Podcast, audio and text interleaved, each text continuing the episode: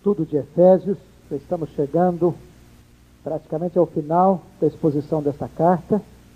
E hoje nós estudaremos capítulo 5, ou melhor, capítulo 6, versos 5 a 9. Capítulo 6, versos 5 a 9.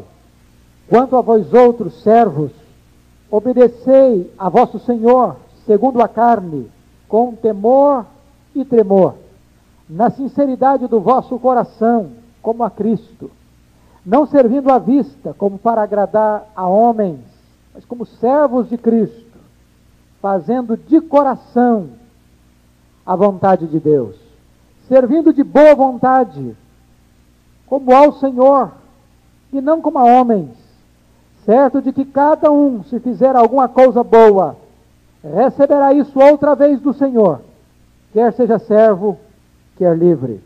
E vós, senhores, de igual modo procedei para com eles, deixando as ameaças, sabendo que o Senhor, tanto deles como vós, está nos céus, e que com ele, e que para com ele, não há acepção de pessoas.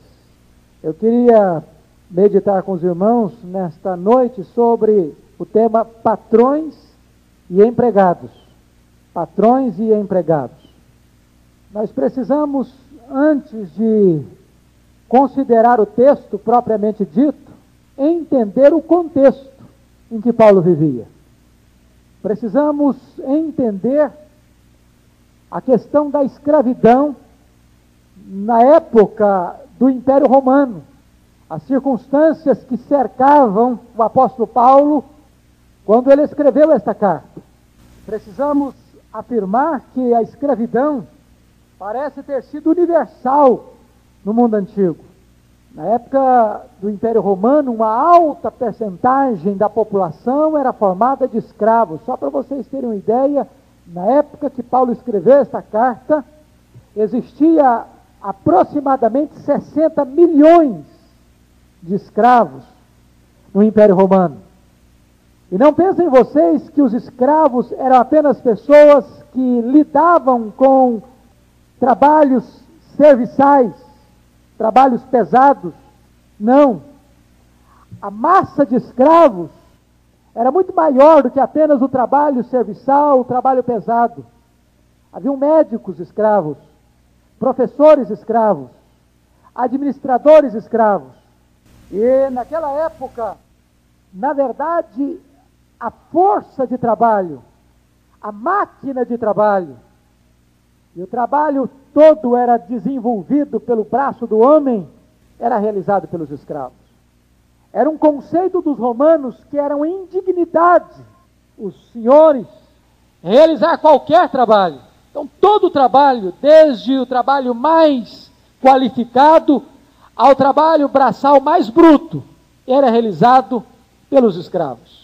E o que é tremendo, meus irmãos, é que naquela época os escravos não tinham absolutamente nenhum direito.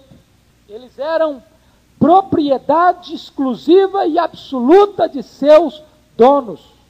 Propriedades que existiam apenas para o conforto, para a conveniência e para o prazer de seus donos. Um escravo naquela época podia ser herdado, por exemplo, o pai podia passar um escravo para o seu filho como herança.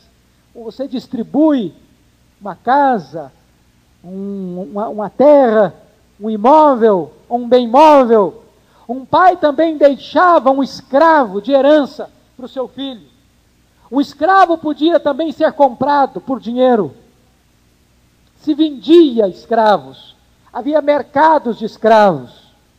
Onde você ia lá no mercado e comprava como se você estivesse comprando um objeto. Comprava aquele escravo. É por isso que nós encontramos um relato muito assim chocante dos irmãos venderem José. Você não pode imaginar uma cena dessa hoje. Um grupo de moços está ali conversando, de repente o caçula do grupo é oferecido para um grupo que está passando pela estrada fora. E mesmo com o choro, com os gritos, com os esperneios, de um dos, dos moços ali do grupo, ele é vendido, ele é comercializado, sem direito, sem vez e sem voz. Este era o clima que reinava no mundo antigo. Mas os escravos também, basicamente, a maioria dos escravos eram feitos escravos quando Roma, que dominou o mundo na época, invadia uma cidade ou dominava um reino, todos aqueles que eram cativos de guerra, que não eram passados ao fio da espada, se tornavam escravos, eram feitos escravos.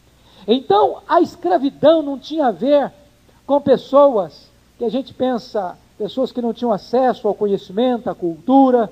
Não. A escravidão atingia todas as classes sociais. Roma entrava numa cidade, desde as pessoas mais ricas às mais pobres, as mais cultas às mais ignorantes, dominadas pela guerra, eram feitas escravas. Eu queria observar dois aspectos da escravidão. Em primeiro lugar, a impessoalidade do escravo. Legalmente, o escravo não era uma pessoa, ele era uma coisa. Ele não era tratado como gente, mas era tratado como uma mercadoria. E é impressionante que até mesmo os grandes pensadores gregos expressavam isso. Aristóteles, por exemplo, dizia que não podia existir amizade, relação fraternal de amizade entre um dono e um escravo. E Aristóteles dizia: não pode existir essa relação de amizade entre um dono e um escravo, porque Aristóteles afirmava que o escravo é apenas uma ferramenta viva, assim como uma ferramenta é um escravo inanimado. Para Aristóteles, um escravo era apenas uma ferramenta viva. O escravo era considerado como uma propriedade, um objeto que tem alma.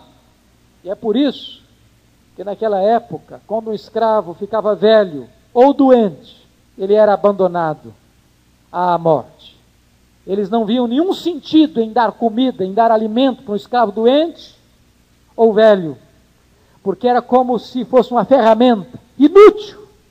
Portanto, eles não consideravam os escravos como alguém que tivesse pessoalidade, dignidade de pessoa. Temos que entender esse contexto para nós observarmos o alto teor social do que Paulo escreve, o alto conteúdo revolucionário do que Paulo escreve. A segunda coisa que precisamos entender não é apenas a questão da impessoalidade dos escravos, mas a desumanização consequente dos escravos. A legislação romana dizia que os escravos eram apenas bens móveis, sem direitos, aos quais os seus senhores podiam tratar como bem entendessem. Assim como havia o pátria potestas, onde o pai tinha direito de casar o filho, divorciar o filho, vender o filho, enclausurar o filho, deserdar o filho, matar o filho o pátria família dava ao dono do escravo o direito de vender o escravo, de matar o escravo, de fazer o que bem entendesse com o escravo. Era muito comum, por exemplo, os donos é, tratar os seus escravos com desumanidade. E ao sinal do primeiro desgosto com esse escravo, por exemplo, torturá-lo, mutilá-lo, arrancar-lhe os dentes, vazar-lhe os olhos, jogá-lo às feras, ou até mesmo crucificar os escravos. Esse é o pano de fundo que nós temos na sociedade onde Paulo está inserido. Agora, precisamos olhar para o que Paulo escreve. Muitas pessoas tentaram se insurgir contra o ensino do apóstolo Paulo, porque você não vai encontrar nenhuma palavra do apóstolo Paulo como se fosse uma insurreição, como se fosse um levante social, como se fosse um movimento de rebelião contra a instituição da escravatura. Paulo não levanta para fazer uma motinação social. Paulo não não joga combustível para que haja um levante, um motim, uma revolução no Império Romano, para dizer para os escravos sacudir o jugo da escravidão. Paulo não se levanta como um revolucionário e nem muito menos um amotinador social. Paulo começa a pregar as boas novas da salvação em Jesus e matar a escravidão de dentro para fora. Como alguém que vai arrancar a casca de uma árvore para expô-la à morte. O cristianismo, em vez de provocar prioritariamente uma revolução política e econômica, vai produzir uma revolução espiritual.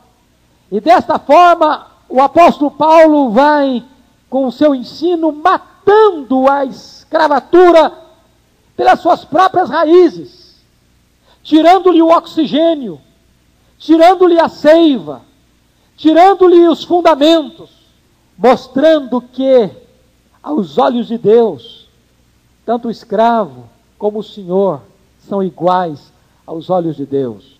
Eu queria que nós olhássemos, meus irmãos, para esse texto, para entendermos que é o cristianismo, com seus valores, é quem vai minar e acabar com a escravatura no mundo, a partir do ensino dos apóstolos. Se você pega, por exemplo, os reformadores, são eles que vão ensinar a questão de que Aqueles que têm, não pode tratar com desumanidade aqueles que não têm. Um dos grandes lemas da reforma era o mistério do pobre e o ministério do rico. Não era a concentração da riqueza e do poder nas mãos de alguns para oprimir e esmagar aqueles que não têm, mas aqueles que têm agir com humanidade, com respeito, com dignidade, com aqueles que são desprovidos de bens, para que eles possam viver uma vida com dignidade humana. Se você perceber a pregação dos avivalistas, John Wesley, George Whitfield, foi quem abriu e preparou o terreno para a libertação dos escravos na Inglaterra, com Wilberforce. Se você perceber, é a influência do cristianismo é que vai levar a derrota da, do domínio escravocrata nos Estados Unidos em 1865. E é tão interessante que essa questão da escravatura era uma coisa tão forte que a mesma igreja defendia posições opostas. A igreja do norte defendia pelo evangelho a libertação dos escravos e a igreja do sul, mais dominada pela agricultura, pelos fazendeiros, lendo a mesma Bíblia, queriam defender a tese de que deveria permanecer a, os escravos. E uma das grandes causas desta guerra da secessão, onde Abraham Lincoln, que era um presidente cristão, com a Bíblia na mão, tem então triunfo e vitória, onde a escravidão cai nos Estados Unidos em 1875 e vai cair aqui no Brasil, o último país do Ocidente onde vai cair a escravidão em 1800 e 88. Mas é importante ressaltar que a escravidão foi abolida a partir de dentro pela influência transformadora do Evangelho de Jesus Cristo. É por isso que eu gostaria então de convidar vocês a abrir a Bíblia aí no texto que nós estamos expondo, que é, é Efésios capítulo 6, versículos 5 a 9, para nós entendermos o que Paulo está nos ensinando. A primeira coisa que nós aprendemos então é o dever, vamos agora, livrando ou saindo desse contexto de escravidão, olhar esse texto dentro de uma ótica contemporânea. Portanto, meu tema é patrões e empregados. Vamos então olhar em primeiro lugar o dever dos empregados em relação aos seus patrões. Versículos 5 a 8. Como se deve exercer a obediência do empregado em relação ao seu patrão? Vamos ver? Versículo 5. Primeiro dever de um empregado em relação ao seu patrão é que o empregado deve ser respeitoso com o seu patrão. Versículo 5. Quanto a vós outros servos, obedecei a vosso Senhor, segundo a carne, com temor e tremor. Esse obedecer com temor e com tremor não é, no contexto aqui, terror servil, mas é reverência e respeito. Que Paulo está ensinando é que o trabalhador, o empregado, não deve se rebelar contra o seu patrão, contra a sua empresa. Ele não deve trair o seu patrão, ele não deve trair a sua esposa. Numa linguagem nossa, não deve jogar contra o patrimônio. Não deve estar numa empresa para torcer contra. Para fazer de tudo para minar o seu patrão, para minar a sua empresa. Ele deve entender que ele deve sujeição àqueles que estão acima dele com temor e com tremor. Paulo está ensinando que cristianismo não é escape das circunstâncias, mas é transformação das circunstâncias. Em momento nenhum, Paulo está sugerindo aos servos se insurgir contra os seus patrões, mas a temê-los, a respeitá-los, a reverenciá-los. Segunda coisa, veja a parte B do versículo 5. Segunda coisa, os empregados devem ser íntegros. Quanto a vós outros servos, obedecei o vosso Senhor, segundo a carne, com temor e tremor, na sinceridade do vosso coração. O empregado precisa trabalhar sem fingimento, sem duplicidade, sem hipocrisia, sem segundas intenções. O que, que Paulo está querendo dizer aqui? É que nós precisamos entender, como crentes, que não existe uma dicotomia entre o que você faz de segunda a sábado e o que você faz no domingo. Não existe uma, um abismo entre a liturgia que você presta no templo e o trabalho que você realiza na empresa onde você presta o seu serviço. O que você faz lá na sua empresa é tão sagrado, é tão santo, é tão cultico, é tão litúrgico quanto aquilo que você realiza dentro da casa de Deus. Paulo diz que você tem que realizar isso com a sinceridade do seu coração. Ou seja, você tem que pôr toda a sua alma, todo o seu ser, todo o seu coração, todo o seu empenho, toda a sua força, todo o seu zelo no trabalho que você realiza na sua empresa. Paulo está mostrando com isso que a liturgia que agrada a Deus é a liturgia do seu trabalho na sua empresa. Lutero dizia isso que trabalhador cristão deveria trafegar da lavoura ou do seu escritório para a igreja da mesma maneira que ele trafega da sua casa para a igreja. Ou da mesma maneira que ele trafega da igreja para a sua casa, ele deveria trafegar do seu trabalho para a sua casa. Não existem duas vidas, dois comportamentos, duas posturas, duas atitudes. Se o empregado não é honesto com o seu patrão, não é honesto com a sua empresa, o culto que ele oferece a Deus na igreja é vazio, é desprovido de significado e de sentido. Paulo está querendo dizer que quando você é um bom empregado, isso traz glória para o nome de Deus. Aliás, eu queria que você prestasse atenção num detalhe. Todos os versículos de 5 a 9 centralizam tanto o trabalho do empregado quanto a atitude do patrão, centraliza numa vida cristocêntrica. Se você ler o verso 5, ele diz que o empregado deve fazer com sinceridade do coração como a Cristo. No versículo 6, ele diz: Mas como servos de Cristo, fazendo de coração a vontade de Deus. No versículo 7, ele diz que nós devemos servir como ao Senhor. No versículo 8, ele diz que é do Senhor que vem a recompensa. E no versículo 9, ele fala aos patrões, sabendo que o Senhor, tanto vosso como dos empregados, está no céu. Ou seja, se o empregado e se o patrão não entender que a sua atitude, seja como empregado e como patrão, deve estar centrado na cristocentricidade, nós não vamos alcançar o entendimento e o propósito de Deus para a relação do nosso trabalho. Patrão empregado, empregado patrão. Terceira coisa, os empregados devem ser coerentes espiritualmente. Veja o versículo 5, a parte A. Na sinceridade do coração, como a Cristo. O que, que Paulo está querendo dizer?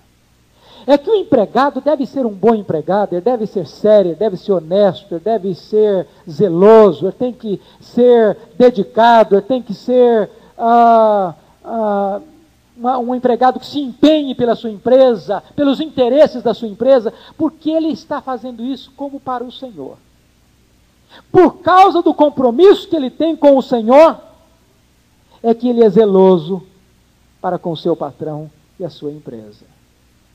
A autoridade que o seu patrão ou a sua empresa exerce sobre ele é uma autoridade delegada, e ele faz aquele trabalho não por causa de homens, mas por causa do Senhor. Bendito é o homem e a mulher que entende desta forma. Se você perceber, esta é a teologia que Paulo está ensinando, tanto para as esposas, tanto para os filhos, tanto para os empregados. O que motiva uma mulher a ser obediente ao marido dela é porque ela é submissa a Jesus. O que motiva um filho a obedecer ao seu pai é porque ele é servo de Jesus. O que motiva um empregado cristão a ser submisso ao seu patrão e a cuidar com zelo dos negócios da sua empresa, é porque ele é servo de Jesus. Ele está fazendo isso como ao Senhor. Essa é a teologia que Paulo está mostrando aí. Agora veja você em quarto lugar. Deixa eu ainda pegar um pouquinho aqui. Pense você da seguinte maneira: vamos imaginar um bom crente, entre aspas, na igreja, e é um péssimo empregado. Como é que você concilia isso? Como é que você entende uma pessoa que na empresa ele é um problema e na igreja ele é uma benção? Vou usar benção, entre aspas. Como é que você concilia uma pessoa que não cumpre o seu horário na empresa? Uma pessoa que faz corpo mole na empresa? Que, se possível, ele joga contra o patrimônio na empresa? Se der uma chance, ele puxa o tapete do seu patrão na empresa? E na igreja é um crente cheio de gás, cheio de entusiasmo. O que Paulo está querendo nos mostrar é que não é possível o empregado ser infiel lá na sua empresa e ser fiel lá na igreja. Não tem como dicotomizar isso. Não existem duas vidas, uma vida secular e uma vida sagrada. Agora vejam vocês ainda no versículo 6, Paulo vai trabalhar dois aspectos, um negativo e outro positivo aqui ainda em relação aos empregados. No verso 6, ele vai, dar o aspecto negativo. Não servindo à vista como para agradar a homens, mas como servos de Cristo, fazendo de coração a vontade de Deus. Paulo está combatendo aqui a preguiça dos empregados. Aquele empregado que só trabalha se tem alguém olhando, se o patrão está vigiando, se tem que bater o ponto, se tem que prestar conta etc, etc. Se não, se não tem ninguém vigiando, se não tem que prestar conta, se não tem ninguém olhando, ele amolece. Quando você vai para o Catecismo Maior de Westminster e vai ver lá os desdobramentos do oitavo mandamento, não furtarás. Uma maneira do empregado furtar é fazer corpo mole. Quando você rouba do seu patrão tempo, isso é furtar. Quando você não dá o melhor que você tem no seu trabalho, você está roubando da sua empresa. Paulo diz o seguinte: o, o empregado não pode trabalhar apenas quando ele está sendo vigiado. Você, como empregado cristão, tem que ter consciência e respeito próprio. Olhando ou não olhando, vigiando ou não vigiando, fiscalizando ou não fiscalizando, eu vou fazer o meu melhor. Sabe por quê? Porque quem é o meu juiz, quem está me olhando, o meu compromisso, acima de tudo, é com Deus, é com Jesus. É a Ele que eu estou servindo. Meus irmãos, eu fico às vezes preocupado. Até alguns anos a gente escutava o seguinte: que ser crente era, era, era como que um cartão de crédito. Não é verdade? Dizia, eu sou crente, bom, você pode emprestar dinheiro, você pode dar serviço, eh, as empresas procuravam. Eu não sei se você já escutou isso, mas de vez em quando eu escuto esse negócio, me dá uma dor no coração. Eu tenho medo de dar emprego para crente. Já escutou esse negócio? Isso é complicado. Empregado crente é um empregado mais complicado, mais problemático. Não é compatível com as Escrituras. Ou então não é crente. Porque não dá para ser servo de Cristo e desobediente a Cristo ao mesmo tempo. E não pensemos nós que obediência a Cristo é alguma coisa que está apenas envolvido ao sagrado do templo, do litúrgico, do cultico do templo. Não. Seu testemunho lá na sua empresa é fundamental. É por isso que o projeto de Deus é que você seja cabeça e não cauda. Que onde você chegue, você se projete. Fazer como José. Ele era escravo, e a Bíblia diz, mas Deus era com ele. Porque ele era leal ao seu Deus. Porque tudo que fazia, ele fazia com inteireza de coração, fazia com toda a força da sua alma, fazia o melhor que podia fazer. Já pensou, irmãos? O crente precisa ser assim.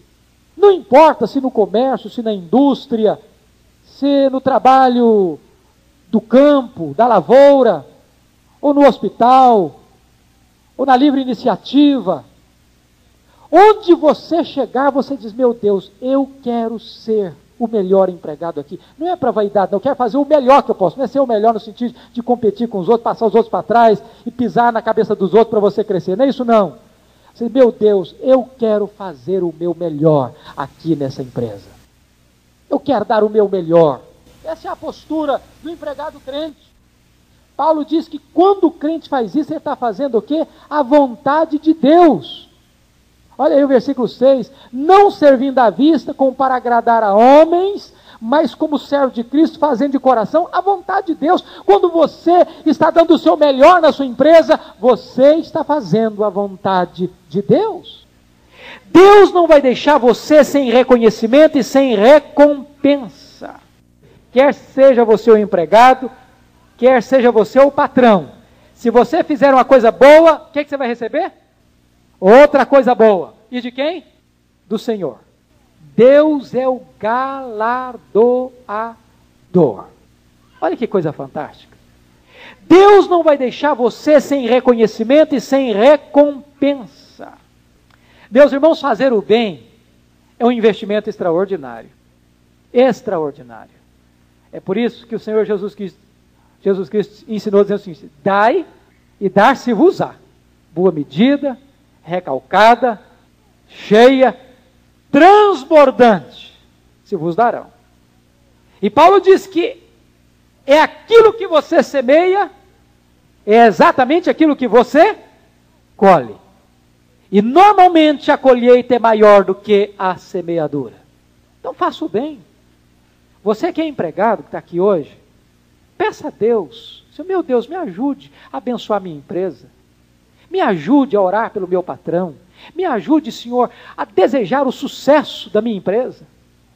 Coloque a sua inteligência, coloque a sua capacidade, coloque as suas energias, coloque a, a, os dons e talentos que Deus lhe deu para fazer com que trabalhe a sua empresa prospere, prospere. Quando você faz o bem a uma outra pessoa, aos interesses da sua empresa, diz a Bíblia que você receberá este mesmo bem da parte de Deus. Quantas vezes você já experimentou isso na sua vida, de dar a alguém alguma coisa? Às vezes uma oferta, uma ajuda, um socorro. E você recebe imediatamente. Aconteceu um fato que eu achei marcante é, o ano passado. Eu estava pregando nos Estados Unidos, ah, quando fui para minha formatura, e eu liguei para a Tinha, estava ah, tendo a conferência missionária, o pastor Ronaldo estava aqui na nossa igreja, e ela me disse ao telefone, olha, você lembra aqueles 200 dólares que nós tínhamos guardado? Eu lembro. Pois é, eu, eu, eu resolvi dar aqueles 200 dólares de oferta para o pastor Ronaldo. Falei, glória a Deus, está ótimo. Mas me impressionou porque meia hora depois, eu estava almoçando na casa de uma pessoa, e quando eu saí pessoa botou no bolso do meu paletó um envelope, eu não sabia o que, que era. Quando eu cheguei em casa, fui ver, tinha 200 dólares no envelope.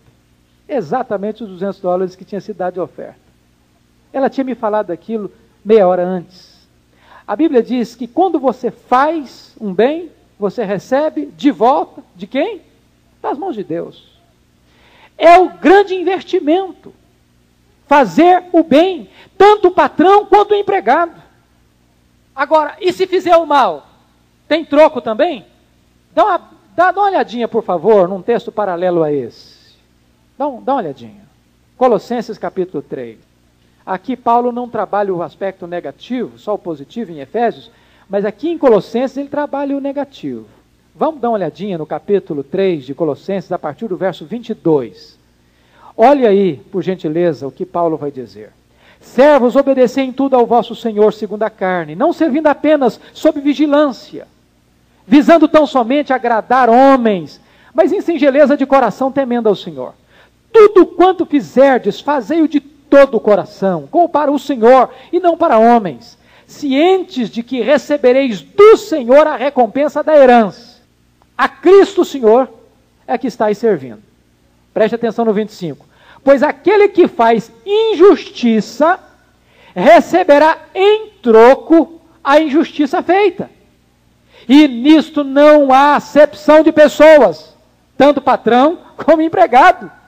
Senhores, tratai os servos com justiça e com equidade, certos de que também vós tendes Senhor no céu. Então o princípio está estabelecido. Assim como quereis que os homens vos façam, fazei vós também. Se você fizer o bem, você recebe o bem. Se você fizer injustiça, você recebe injustiça. Porque você colhe o que você semeia. Deixa eu terminar.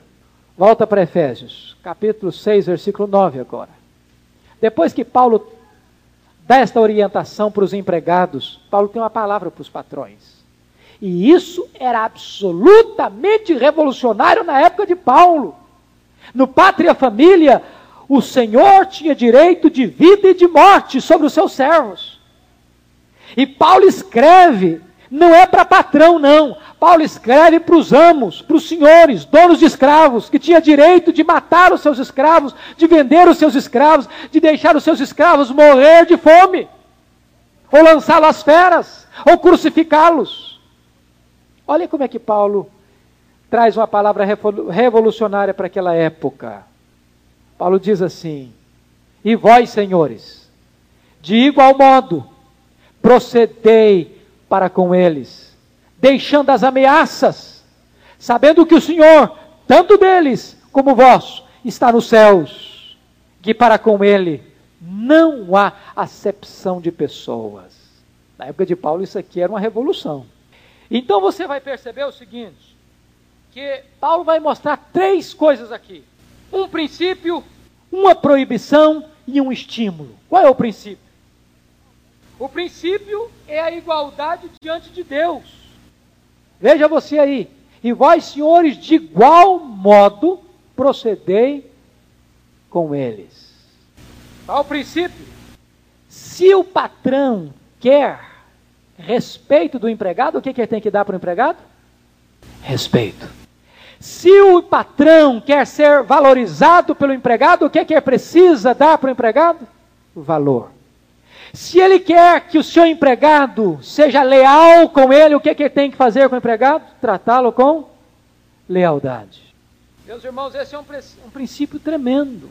É o princípio da lei áurea de Jesus. Assim como quereis que os homens vos façam, assim fazei vós também a eles. Paulo está dizendo o seguinte: que não existem dois princípios, duas, dois códigos de ética, um para patrão, outro para empregado. Aos olhos de Deus, não existe superioridade, nenhum outro código de ética. Ambos devem ser tratados da mesma forma. O que o patrão precisa entender é que ele também é servo, e servo do mesmo Senhor. Paulo está dizendo com isso que o patrão não pode explorar o seu empregado. O patrão não pode pisar no seu empregado. O patrão não pode humilhar o seu empregado. O patrão precisa tratar o seu empregado com humanidade, com respeito, com dignidade.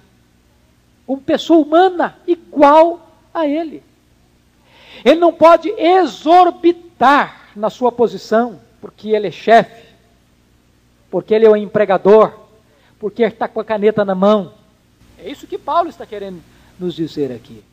Segunda coisa, agora Paulo, além de trazer um princípio, ele traz uma proibição para os patrões.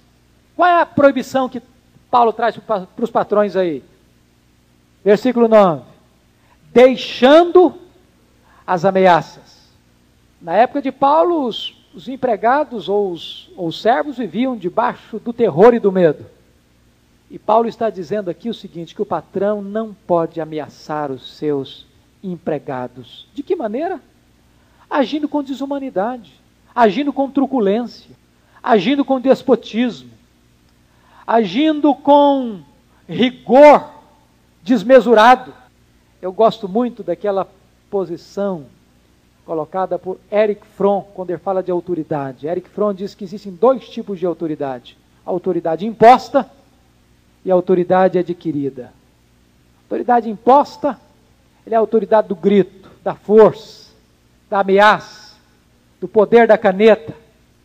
A autoridade adquirida é aquela autoridade que você exerce porque conquistou o direito de ser líder. Onde a pessoa trabalha não com medo, não por coação, não com medo de ser mandado embora, mas trabalha com alegria, com motivação. Aliás, acho que todas as empresas estão mexendo com isso hoje, né? Saltou da importância do QI para o QE, onde se percebe o seguinte: que o maior investimento que você pode fazer no seu empregado é dar-lhe motivação para trabalhar com alegria. Quando o empregado trabalha coado, com medo, onde o clima é tenso, ele não produz. Ou ele trabalha sem alegria, sem espontaneidade. Mas quando o patrão trata dos seus empregados com carinho, com atenção, com ternura, com amor, com respeito, com dignidade, este empregado produz muito mais. Ele rende muito mais para a empresa. Por quê? Porque está motivado. Há um ditado que diz o seguinte: você pega muito mais mosca com a gota de mel que com um barril de fel. E essa é uma questão interessante. Se o ambiente de trabalho é um ambiente amável, o trabalho se torna leve, suave, gostoso. Não, de, não faça com ameaça. Paulo proíbe o patrão de ameaçar o empregado. E há várias formas de ameaçar, humilhar, oprimir, ou às vezes usar da posição para amedrontar o empregado oprimir às vezes através do salário.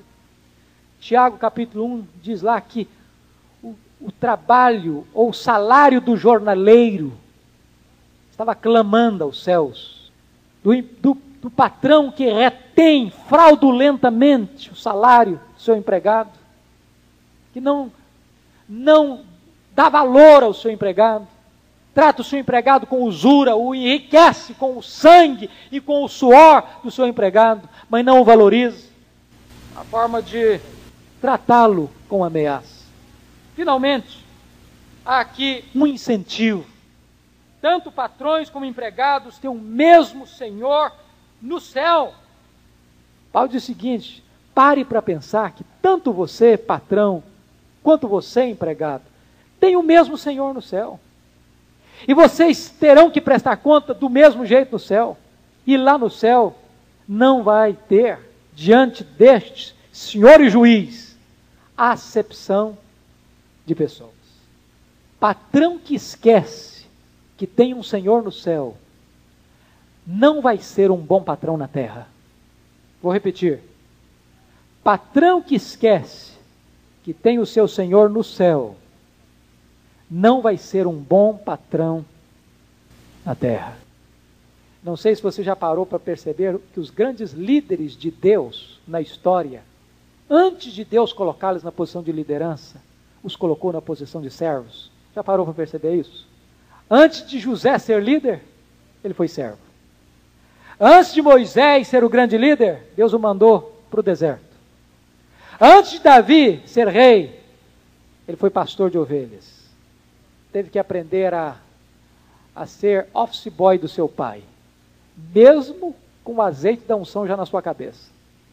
Antes de Neemias ser governador e reconstrutor da sua nação, Deus o colocou na posição de serviço.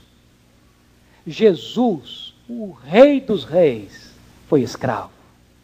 Ele não veio para ser servido, mas para servir. O bom patrão é aquele que consegue enxergar a vida pela ótica dos seus empregados, sentir a dor e o drama e a necessidade dos seus empregados. E Jesus diz o seguinte: se você quer ser chefe, quer ser líder no meio do meu povo, seja servo de todos. Há um ditado africano que diz o seguinte: o chefe é o servo de todos. Eu acho que o bom patrão é aquele que é capaz de servir seus empregados. Porque esta é a ética de Deus.